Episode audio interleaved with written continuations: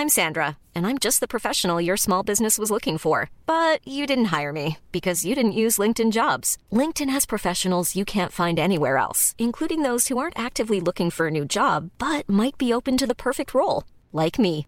In a given month, over 70% of LinkedIn users don't visit other leading job sites. So if you're not looking on LinkedIn, you'll miss out on great candidates like Sandra. Start hiring professionals like a professional. Post your free job on linkedin.com/people today.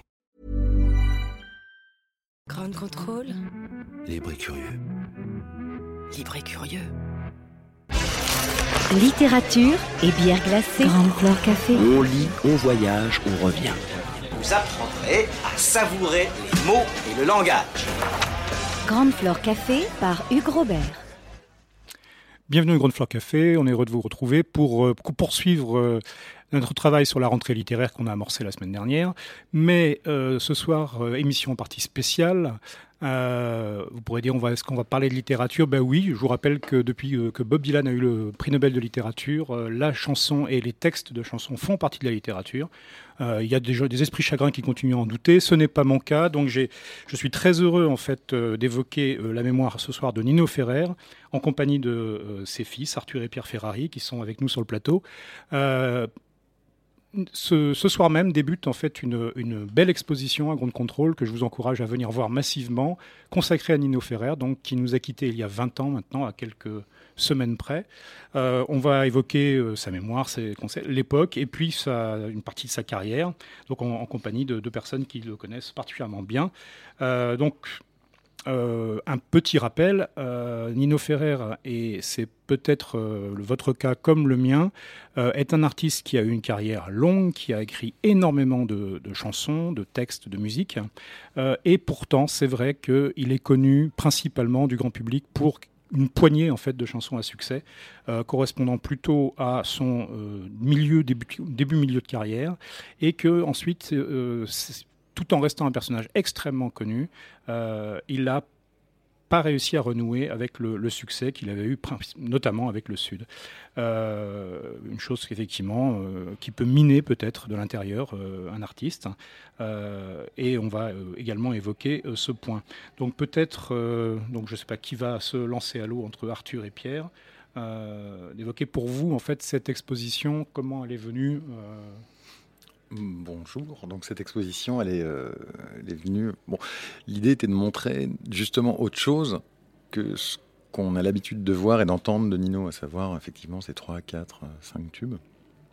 Et donc pour ce faire, j'ai euh, fait une expo dans une expo. Enfin, c'est un truc à tiroir. Il y a une première partie dans laquelle il y a tout ce qui est euh, le, personnage public avec effectivement les affiches, les disques, euh, les articles de presse, etc. de façon très chronologique. Et après, on, va, on peut rentrer dedans complètement parce qu'il y a énormément d'articles donc qui permettent de découvrir plus le personnage, surtout dans la deuxième partie justement de carrière euh, après le Sud où il, enfin bon, il y a une partie un peu avant où il est devenu beaucoup plus libre et progressif en musique et après après le Sud où il y a eu un clash et il est parti de Paris et du showbiz et du système où là il était complètement indépendant et seul. Et la deuxième euh, étape dans cette expo, c'est plus sur sa peinture, qui, elle, est connue d'un public d'initiés. Et dans, dans, dans, cette, euh, cette partie de, sa création, qui est toujours chronologique, on voit aussi toutes ses premières œuvres et euh, tout ce qu'il a fait aussi après et ses dernières œuvres quand il, a- quand il s'est attaché à la gravure. Donc c'est une autre approche encore d'une autre- de, de l'expression, une autre appréhension du trait. Enfin, c'est c'est extrêmement intéressant aussi de voir l'évolution comme ça. Et dans cette deuxième salle, il y a une troisième partie qui est une vitrine, qui est euh, là une vitrine de 6 mètres dans laquelle on est vraiment dans la frise chronologique de, de l'homme. Donc c'est des objets, des souvenirs, des photos personnelles, plein de, plein, de, plein de petits objets et tout ça. Et là, on rentre vraiment dans le, dans le cœur du, de la problématique, si je puis dire.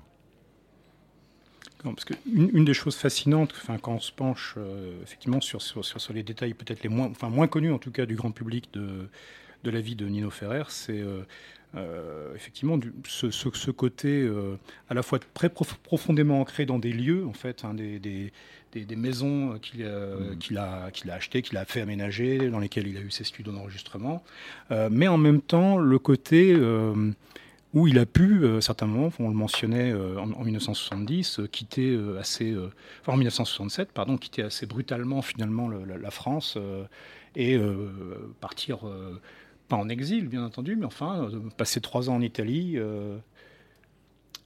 Oui, il, est parti en Italie pour, pour mener une, carrière aussi euh, avec une célébrité euh, très prononcée, puisque c'était son pays euh, maternel. et il a eu un succès fou là-bas, mais très vite il s'est rendu compte que c'était la même chose, même pire, vu le fonctionnement italien et le show business italien. Donc il est, revenu en France pour, pour, continuer et essayer de continuer sous un autre angle, de, ne plus être justement ce faiseur de tubes qu'il a été en France très rapidement avec cette poignée de tubes qui était un peu plus de 3, 4, je pense une bonne dizaine de tubes justement, bon, d'une façon humoriste et yéyé. Alors qu'il était un artiste complexe et multifacette et qu'il commençait à, avec tous les moyens technologiques de l'époque de production, de pouvoir commencer à, faire des expériences et à travailler sur une autre forme de production, à faire des albums des concepts, des albums qui, qui, ne se faisaient pas à l'époque aussi. Et c'est là en restant intègre avec lui-même et en refusant de, s'attacher au système, le système s'est du coup retourné contre lui, enfin a fermé les, portes, et ce qui fait qu'il est devenu euh, comme un artisan tout seul à effectivement faire ses studios dans, ses maisons et tout, mais donc à devoir vraiment lutter pour après faire écouter ses disques et, rendre beaucoup plus complexe euh, sa popularité. Bah, ça pointe un des éléments, enfin qui a toujours été sans doute une des caractéristiques de l'industrie, hein, de, la musique en tant qu'industrie justement et pas en tant qu'art.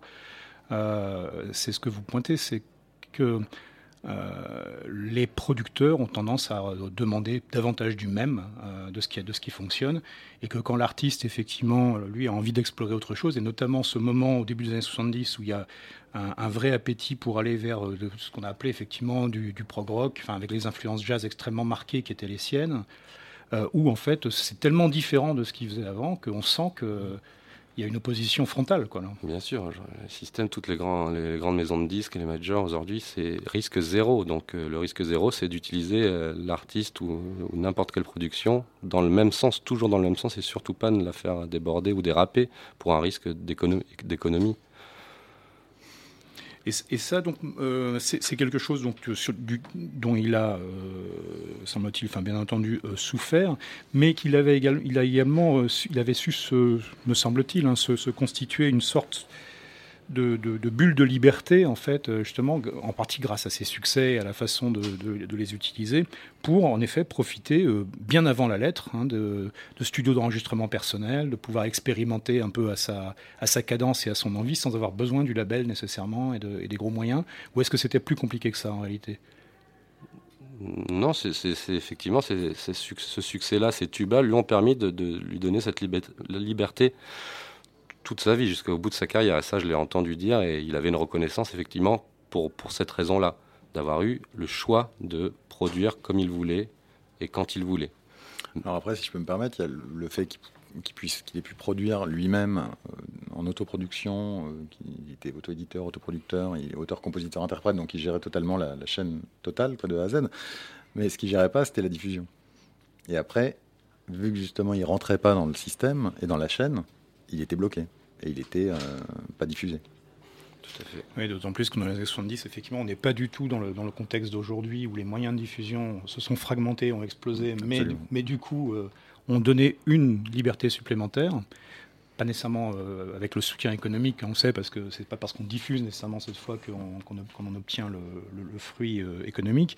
Mais c'est vrai que les années 70, c'est pas une époque de grande liberté pour, pour l'auditeur final, en fait, qui n'a pas un accès euh, euh, très facile. Absolument. Et je reviens sur le, justement les, tubes et quand il était en Italie, quand il est parti justement pour sortir de, ça et pour malgré lui y revenir quand il est devenu euh, très célèbre là-bas, il avait une émission de télé et tout. Et donc son album concept qu'il a fait quand il était en Italie, qui s'appelle Rats and Rolls, c'est marrant parce que c'est vraiment le, serpent qui se mord la queue. En fait, il fait un album totalement indépendant, totalement progressif, dans lequel il y a un des morceaux qui va le faire en fait un peu euh, bannir d'Italie parce que un morceau qui est euh, rejeté par les institutions surtout religieuses. Et ce morceau, dans sa version française, va devenir un énorme tube en France. Et va devenir La Maison près de la Fontaine. Et c'est un morceau qu'il a, qu'il a complètement. euh, C'est celui qu'on va écouter tout à l'heure. Ouais, celui qu'on va écouter tout à l'heure. ouais. C'est- C'est c'est assez étonnant de voir que le- le- l'indépendance et le côté tran- euh, transgressif et progressif de, de- de- de l'artiste, en fait, va après, pouf, redevenir. Le, enfin, ça fait une boucle. Quoi. Je sais pas si c'est clair ou Ouais, pas, ouais. mais je trouve ça assez intéressant. Euh, J'avais une question alors qui est peut-être naïve, mais c'est vraiment de la curiosité personnelle, si, si vous, vous pouvez y répondre. Euh, les, euh, il y a toujours eu des hypothèses, enfin, et donc moi je connaissant pas assez la vie de Nino Ferrer, mais est-ce que ces 13 premières années, je crois, passées en Nouvelle-Calédonie, est-ce que ça a été une influence durable pour lui, quelque chose d'important, ou finalement euh, pas tant que ça, parce qu'après tout il était très jeune. Enfin, Vous, avez dit 13 oui, Non, c'est pas 13, hein, c'est quelques années juste. Ah, d'accord. C'est de 2-3 années, je crois, dans, l'enf- Ouais. dans la, vraiment la petite enfance. Et après, il est retourné une fois un an, mais à, à l'âge de 20, 19 ans, 20 ans. Ouais, quand il a fait ses peintures, justement, Voilà. euh, quand il a fait son voyage, parce que sa grand-mère, sentant sa fin arriver, lui avait offert un billet d'avion, un billet de, pardon, pas d'avion, il prenait jamais l'avion, mais de bateau. Et euh, il avait pris tellement le temps de s'arrêter partout, euh, surtout dans les Tahiti, dans les îles, qu'il était arrivé, sa, sa grand-mère était morte. Oui, c'est vrai que j'avais lu ça. Je, je crois que ça devait être une, enfin une confidence enfin, qui n'est pas un secret, hein, mais de Richard Bennett qui disait qu'effectivement, euh, une des caractéristiques de Nino Ferrer par rapport à euh, certains artistes qui étaient un peu de sa génération ou, un peu plus tardifs, mais qui, euh, quand ils souhaitaient utiliser des musiciens d'un endroit, en fait, avaient tendance eux à aller se déplacer à cet endroit-là, que Nino Ferrer ne le faisait pas parce que ça supposait de voyager en avion, ce qui était pour lui absolument insupportable. Enfin, Ouais, c'est inenvisageable, il n'a jamais pris, il a pas pris l'avion. Ouais. Ah oui, et il a refusé, je crois que Richard Bennett lui avait trouvé un, con- un contrat, je crois, enfin je sais plus si c'est ça, Arthur, tu me diras si je me trompe. Aux États-Unis, il n'a pas voulu y aller. Oui, non, c'était une expo de peinture, je crois. Non. Visagé, non Euh, Non, non, non, je crois que c'était un contrat. euh, euh, Enfin bon, bref. Mais en tout cas, oui, ça lui, quand bien même ça lui fermait des, fermait des portes, c'était euh, hors de question. Euh, le, le lien, en fait, euh, alors la, la peinture, c'est quelque chose, vous disiez, qui est venu plus tardivement ou c'est quelque chose qu'il pratiquait en fait dès le début, mais plus comme un jardin personnel Dès le départ, dans les années 50, euh, donc il avait euh, 20, 20 ans. Il a commencé toute une série de toiles de, de- de gouache qui sont, qui sont exposées ici, qui n'ont rien à voir avec la deuxième partie des années euh, début 80. Ouais, moi je dirais qu'il y a trois, il y a trois parties. Il y a vraiment un tout petit début dans les années fin, fin 50, où là il essaye plusieurs techniques, de l'huile, il fait de la gouache épaisse et tout. Et après, il y a une autre partie dans les années 60 en Nouvelle-Calédonie, où il y a un beau travail sur les couleurs et tout, qui est, qui est hyper intéressant. Et après, effectivement, il y a ce gros break jusqu'à la fin des années 80, enfin 90, au début 90.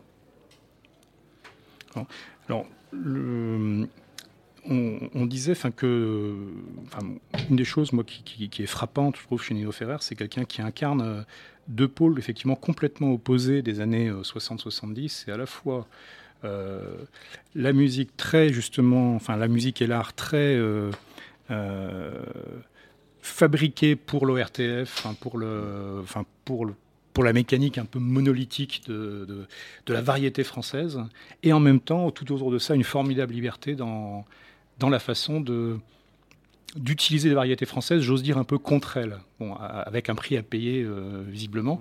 Est-ce que euh, c'est quelqu'un donc qui, au-delà de sa revendication de liberté de créateur, euh, avait une volonté aussi effectivement d'être authentiquement subversif, je dirais, par rapport à un système qui tend à, à énormément canaliser, cadrer, enfin, beaucoup plus encore à l'époque que maintenant? Oui, je pense que oui, il y avait, il y avait une Je pense qu'il sortait d'un environnement qui était euh, dont, moi personnellement, je peux absolument pas me rendre compte. J'ai pas été chez les jésuites, j'ai pas vécu la guerre, et je pense qu'il sort d'un milieu très euh, bourgeois, très strict, très dur, dans une euh, société qui devait pas être drôle tout le temps, à mon avis. Euh, et je pense que oui, il y a eu cette volonté de tout casser, de tout, d'être vraiment, ouais, de donner un coup de pied dans, la fourmilière. Dans les années 70, je pense que c'était vraiment une recherche, d'aller contre ce système-là, musique, les yéyés, justement, il ne pouvait tellement plus d'être associé à ça. Alors il s'en est servi, comme vous le dites, très bien, très justement, et il, s'en est servi pour tout casser. Quoi. A enfin, des, personnages importants enfin, de, ces années-là qui ont eu aussi, enfin, sous d'autres formes, mais qui ont eu ce, rejet. Enfin, on pense à enfin, des, gens comme Antoine, des gens comme euh, qui effectivement à un moment donné euh, disent euh, je peux pas continuer à, à, faire ce qu'on me demande de faire ou ce que, ce que le ce que la mécanique financière voudrait que je fasse pour continuer à produire. c'est c'est pas moi, enfin, en fait. il n'était pas du tout rattaché à, ça et il était contre ça. Et, mais je pense qu'Antoine, lui, il est carrément, s'il est parti faire autre chose. Alors que Nino, ça l'a pas ça l'a pas complètement bloqué et empêché de continuer à, avoir une veine créatrice et de pouvoir justement continuer à fouiner, à chercher et à faire euh, toute une série d'albums très, très particulières et très réussis. Alors justement, ces, albums donc, qui à l'époque ont eu peu de succès, à la fois en, comparaison bien entendu avec, euh, ceux du moment du, Sud, mais, euh, mais également dans, dans l'absolu. Est-ce que justement, dans un système aujourd'hui qui est plus ouvert en termes de diffusion, en termes de, de, canaux, enfin, est-ce qu'il y a, euh, d'après vous, tout le potentiel en fait pour une sorte de Nino Ferrer revival en fait euh, sur cette partie mésestimée en fait de, Bien sûr. Bah oui, bien sûr. Et puis on, le ressent, on le ressent fortement dans les demandes, dans les reprises, dans les nouvelles versions, dans les covers de jeunes groupes de morceaux beaucoup de morceaux complètement inconnus en fait de Nino euh, ouais c'est extrêmement intéressant et, et, agréable de voir que cette nouvelle société dans laquelle on est ces médias ces euh, moyens de communication cette ouverture favorise et ouvre ça développe ça c'est génial. de, vraies redécouvertes du, ouais, complètement. Les générations, les générations de nouveaux euh, mélomanes tout jeunes tombent et, et, et ont un, deviennent vraiment complètement fous euh, de, des albums justement qui à l'époque n'ont pas eu leur, leur chance de, de, voir le jour. Et aujourd'hui, ils existent par ces nouvelles générations de, jeunes euh, spectateurs. Qui découvrent enfin tous ces morceaux qui passent jamais sur les radios normales. Sur un, Nostalgie où c'est le Sud. Enfin bon, c'est bien aussi. Enfin, c'est un, patrimoine qui, doit, qui est préservé. Enfin, on n'est pas en train de cracher dessus, évidemment, parce que Nino, d'ailleurs, il a quand même fait. Euh, il a tué Mirza à un moment, enfin, dans, un, dans une des chansons. Ah du, coup, bah, j'espère que cette, euh, exposition sera une, belle occasion effectivement de découvrir donc les facettes les moins connues, celles qui sont en train justement de, et, en tout cas moi je l'espère d'être redécouverte, de, donner une, l'expression deuxième vie est peut-être un peu malheureuse, mais en tout cas un retour de, de, découverte de, la complexité de, quelqu'un qui, même s'il l'a regretté euh, presque jusqu'au bout dans, dans, les confidences qu'il disait à Richard Bennett, qui ne sont pas un secret, encore une fois, et je, cite euh, en substance, hein, tu te rends compte, j'ai écrit, composé et produit près de 200 chansons, les gens n'en connaissent que trois. Alors trois, effectivement, il y a peut-être une part de modestie quand même, un peu exagérée, parce que je pense qu'on est plutôt effectivement du côté de 7 ou 10, hein, qui sont vraiment des tubes, euh, enfin en France et ailleurs, que, tout le monde connaît. Enfin, même 40 ans après. donc cette exposition, elle est visible tous les jours donc chez Grand Control, et on va écouter donc une des chansons les plus subversives hein, de Nino Ferrer. C'est en italien. Euh, un charnière, et effectivement sur une mélodie qui, comme le rappelait euh, Pierre Ferrari, euh, produira ensuite l'un de ses plus grands tubes également. donc une chanson qui, elle, passera sans problème en radio en France, n'ayant plus tout à fait le même contenu de paroles qu'en Italie. Alors, y a même, on, a, on, a, on a rencontré un, Italien, Federico, qui, qui, a fait un spectacle sur Nino, autour de Nino, qui lui soutient la théorie qu'en fait Nino a été euh, blacklisté par le Vatican et donc euh, qu'il a été euh, vraiment la, bête noire et donc c'est pour ça qu'il a quitté l'Italie. Ah oui, donc en punition de cette chanson. Ouais, ouais, absolument. Et, eh ben on va on va on va se quitter donc avec Povero Cristo, pauvre Christ si, si, je ne me trompe pas. Seul comme un chien sur la colline. Dans la traduction du texte. Voilà. Gesù Cristo sulla montagna, solo come un cane, solo con noi. Ripeti un po' le tue parole, non vorremmo sbagliare.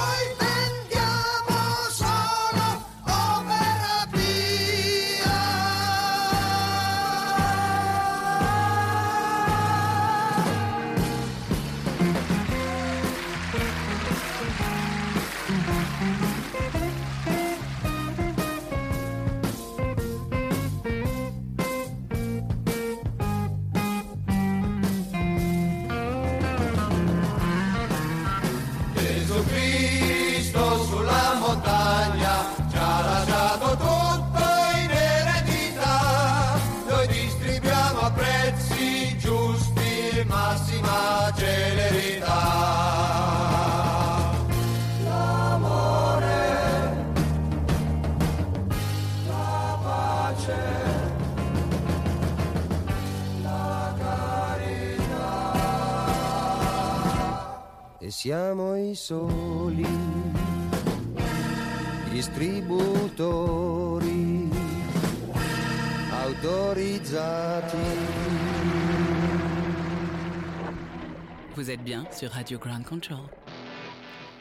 Alors, on continue le Ground Floor Café. On revient donc après avoir ce détour par euh, une littérature un peu différente, puisqu'on parlait de Nino Ferrer, de ses textes, de ses musiques et de sa peinture, à l'occasion de la belle exposition qui démarre aujourd'hui euh, à Ground Control. Euh, on revient à euh, ce qu'il est convenu d'appeler la rentrée littéraire. On a déjà dit la dernière fois que la rentrée littéraire, ce phénomène malgré tout très français, est parfois un peu déstabilisant pour les lecteurs et les lectrices et les libraires. Néanmoins, on vous a parlé donc de huit titres qui nous ont particulièrement plu la semaine dernière, et là je vais vous parler de quatre autres textes. Euh, le premier est un essai en réalité, un essai d'Alexandre Matisse, euh, paru aux éditions Playlist Society. Quand je dis paru, c'est un début de langage, puisqu'en fait il paraît euh, la semaine prochaine. Il s'appelle Un monde parfait selon Ghibli. C'est un superbe texte, assez court, très dense, dans cette collection qu'ont développé les éditions Play Society, que j'appellerais une, vulgarisation intelligente et de belle qualité. Et Alexandre Matisse donc, nous parle du studio Ghibli, d'Hayao Miyazaki et des autres créateurs du studio, des- de ses équipes, euh, dégage euh, les thèmes en fait que l'on connaît, qui irriguent euh, et qui lient entre eux, qui enchantent des films que tout le monde connaît ou presque, tels que Le Voyage de Chihiro, Princesse Mononoke, euh, Fille du Vent, ou encore, euh, bien entendu, Porco Rosso euh, et ses hydravions, euh, qui, rappelons-le, ont donné leur nom au studio Ghibli, puisque c'était le nom d'un hydravion italien. Alexandre Matisse fait ça avec beaucoup d'érudition, bien entendu, mais à aucun moment il ne nous épuise sous le poids de son érudition, il reste alerte, il reste vif, euh, il nous apprend des choses qu'on ne savait pas, même quand on s'intéresse de près euh, à ces films euh, et aux dessins d'animation japonais. Il tisse des liens parfois difficiles à percevoir et qu'il est allé dénicher. C'est vraiment passionnant, ça se lit vite et ça donne aussi envie de revoir quasiment tous les films du studio Ghibli, ce qui est bien agréable. Donc voilà, Alexandre Matisse, Un monde parfait selon Ghibli, à partir de la semaine prochaine chez Playlist Society. Le deuxième texte euh, dont je souhaitais vous parler euh, ce soir, c'est un roman qui s'appelle Black Bottom de Philippe Curval, paru à la Volte. Alors Philippe Curval, c'est un personnage assez extraordinaire, c'est quelqu'un qui euh, euh, fait figure à bien des égards de patriarche euh, de la science-fiction française euh, d'aujourd'hui, puisque ses premiers euh, grands romans célébrés ayant gagné tous les prix ou presque remontent au milieu des années 1970, avec un roman par exemple comme Cette chère humanité.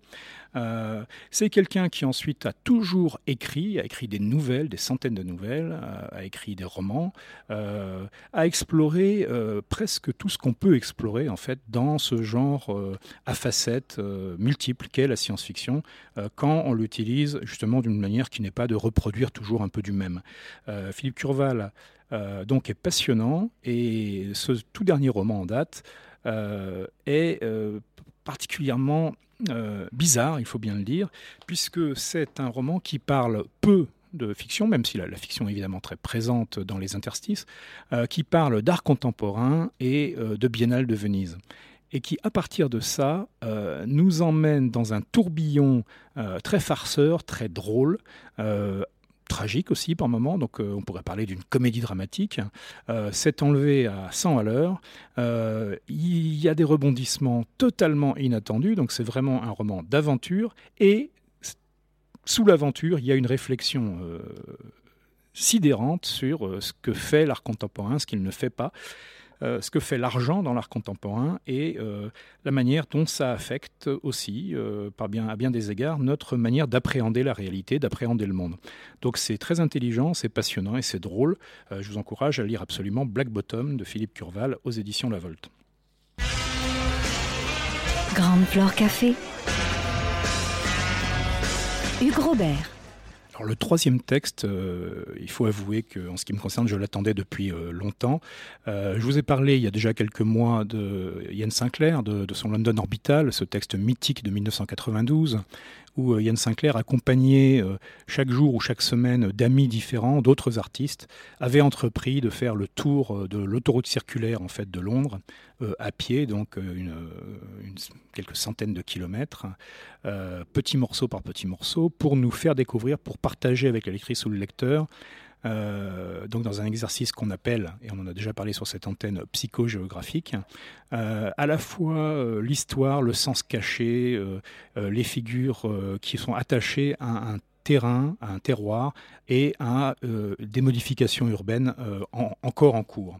Euh, il, a, poursuivi ce travail donc avec un deuxième ouvrage qui est, paru il y a deux ans en France qui s'appelle London Overground et là paraît donc est paru ces jours-ci aux éditions Inculte Dernière Marge Quitter Londres qui est en quelque sorte le troisième et dernier volet d'une trilogie, mais d'une trilogie souple. Hein. Chaque euh, ouvrage peut se lire totalement indépendamment.